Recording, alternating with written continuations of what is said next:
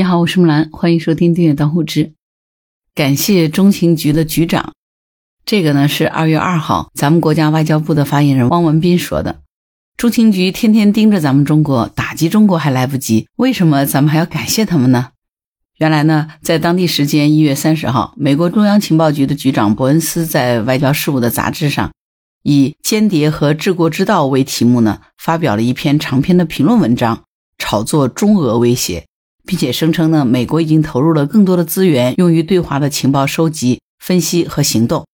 而在过去的两年里，中情局对华工作的预算增加了一倍多，招聘培训了更多会讲中文的雇员，加大了力度在拉丁美洲、非洲和印太等全球各地同中国进行竞争。从事间谍这种工作啊，一般都是遮遮掩掩的。现在美国倒好了，竟然拿到台面上讲，生怕别人不知道，真是很无耻啊！这个吃相啊，实在是很难看啊！对此呢，二月二号，汪文斌就回应表示，伯恩斯局长作为全球最大间谍组织的负责人，一再走上前台，告诉世人，美国间谍无处不在，无孔不入。感谢他的提醒，中方将一如既往地做好防范工作，不会让美国的非法行径得逞的。除了这个事儿之外，可以这样讲哈，这几天美国的政客简直是彻底的魔怔了。咱们可以看看三件事哈。第一件呢，美国联邦调查局的局长无端的指责抹黑中国是世界上最大的黑客活动国家。根据美国有线电视台新闻网 CNN 的报道，自上任以来呢，多次发表涉华负面言论的美国联邦调查局，也就是咱们都知道的 FBI 啊，他们的局长呢叫克里斯托弗雷，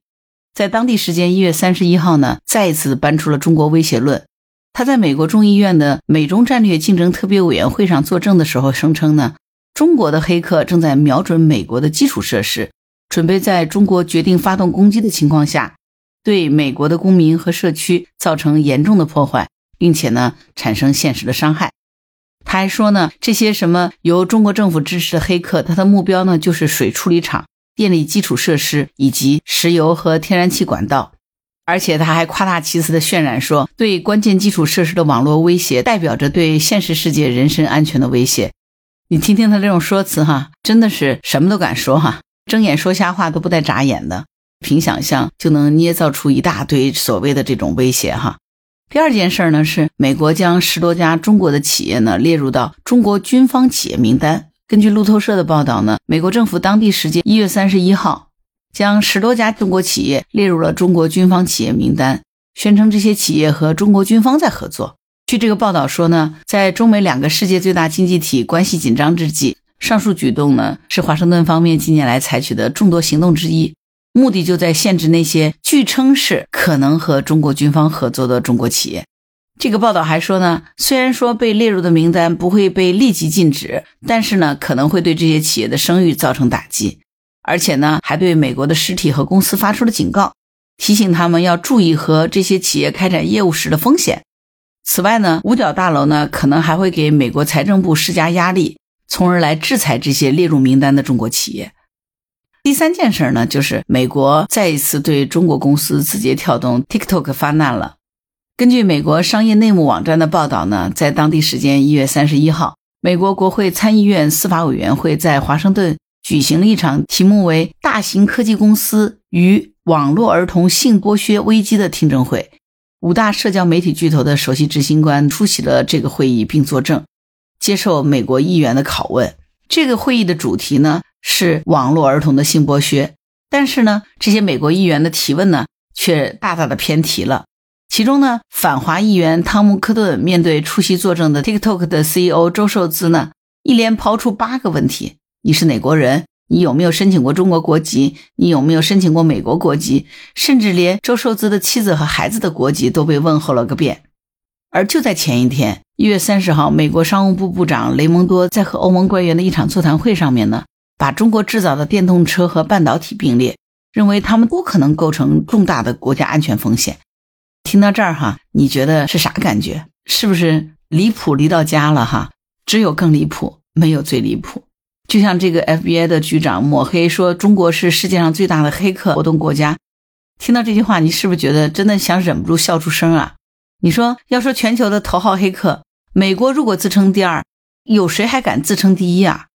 关于这一点，早就有无数的证据做出了证明，对吧？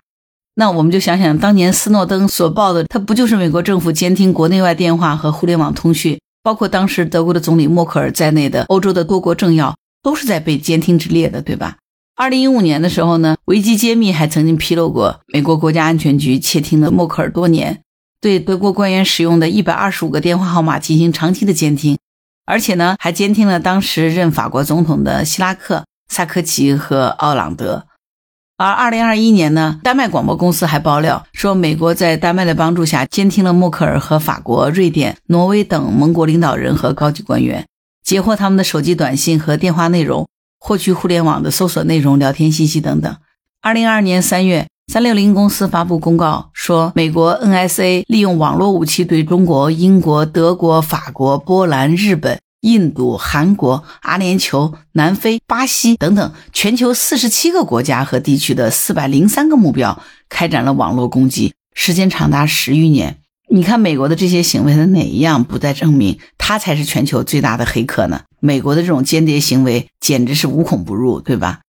美国的《时代周刊》上面也有篇文章曾经指出过，说间谍行为是一项已经嵌入到美国的历史、根深蒂固的习惯。所以呢，咱们回过头来再看看二月一号外交部发言人汪文斌所说的：“美国才是网络攻击的始作俑者和集大成者，中方对此坚决反对。”对于美国政客的这一系列骚操作，哈，美国再一次真的向全世界证明了什么叫做美式威胁论啊！可以这样说，哈，美国真的是凭实力做到了让全世界厌恶至极、恶心到了全世界。对于他们的这种行为啊，汪文斌的发言也的确是掷地有声，他们终将反噬其身。对于美国的这种间谍行径呢，才会有了汪文斌前面所说的，感谢伯恩斯局长的提醒，中方将一如既往的做好防范工作。不会让美国的非法行径得逞，所以估计啊，这个新闻播出以后啊，可能广大网友又开始对暗号了哈。我估计啊，宫廷音乐酒都已经是过时了，网上又会有很多新的暗号出来了。好了，关于本期话题，你有什么想法？欢迎在评论区留言。如果你喜欢木兰的节目，欢迎订阅、点赞、转发当护知，谢谢您的支持和鼓励。当然，如果你喜欢木兰，也欢迎你加入木兰之家听友会。请到那个人人都能发布朋友圈的绿色平台，输入“木兰”的全拼下划线七八九，就可以找到我了。好啦，今天就到这儿，我是木兰，拜拜。